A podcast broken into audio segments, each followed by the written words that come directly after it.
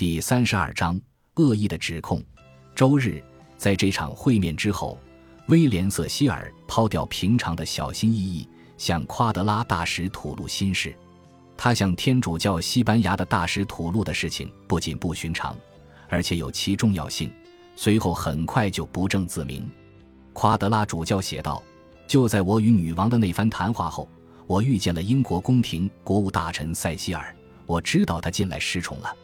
另外，我则发现罗伯特·达德利正力图取代他的位子。我毫无困难地将话题引导到此议题上。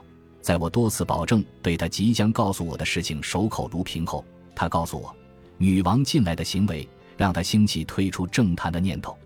女王不是个好船长，他说。”看到眼前有暴风，却不愿靠岸，对他来说，女王与罗伯特·达德利走得太近，可能引发的灾难显而易见。罗伯特·达德利自命为国家药物统领，也是女王的人，这对王权是极大伤害，而且甚至想要与女王成婚。为了健康与安全着想，女王在宫中绝对不敢提及此事。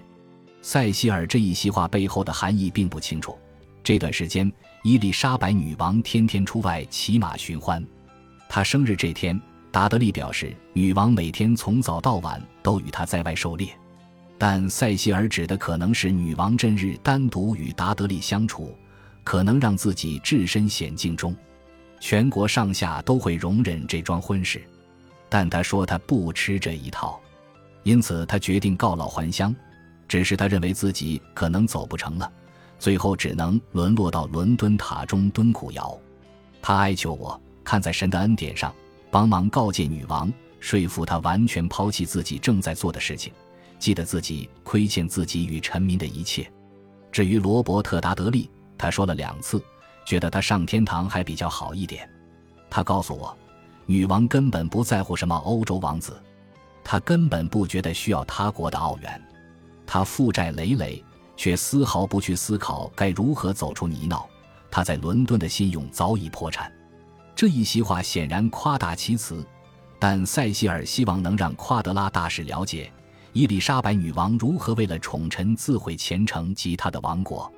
最后，他提到他们考虑要杀害达德利夫人，他们不断放出风声，表示她生病了。到了这个地步。夸德拉大使是否想起女王前一天说的话呢？其实他根本没有生病，他健康的很，只是得小心被人下毒。他深信神绝对不会允许人们犯下这样的罪，也不会让这样的阴谋得逞。也许塞西尔只是在煽动夸德拉大使，但他也有可能蓄意在大使那想象力丰富的心里营造某种想法。女王，她服侍多年。未来也将持续以忠诚和热情听任差遣的女主子，与她的爱人正策划一场谋杀。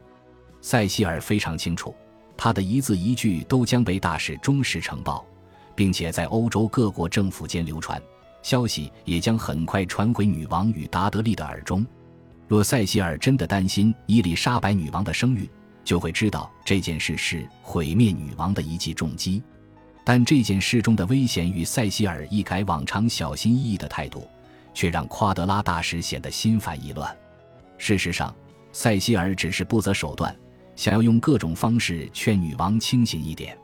这一刻，不仅是他的政治生涯，就连英国的未来与新教的稳定都开始动摇。塞西尔非常明白，若艾米达德利真的遭到谋刺，她的丈夫将恢复自由之身。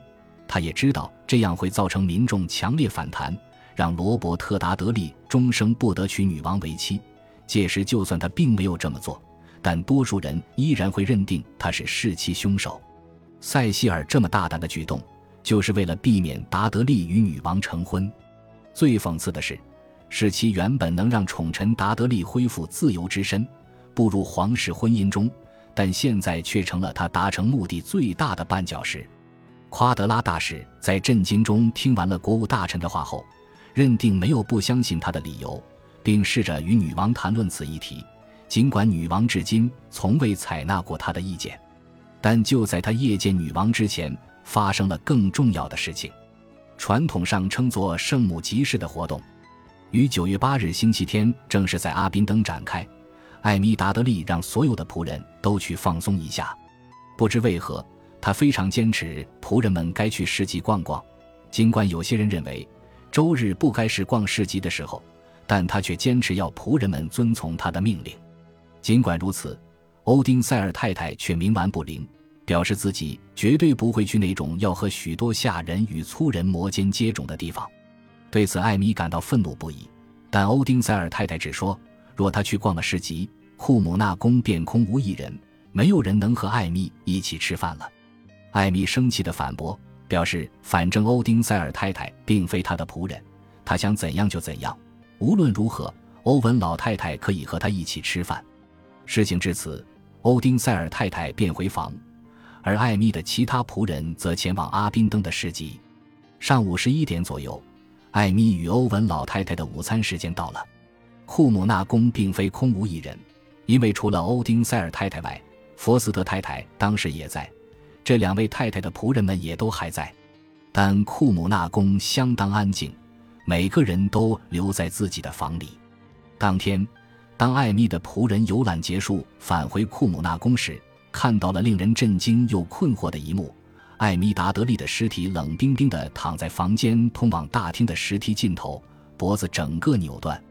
后来，莱斯特协会公报表示，他的帽子与服装依然完整，丝毫不紊乱。但这项指控并没有任何当时的记录支持佐证。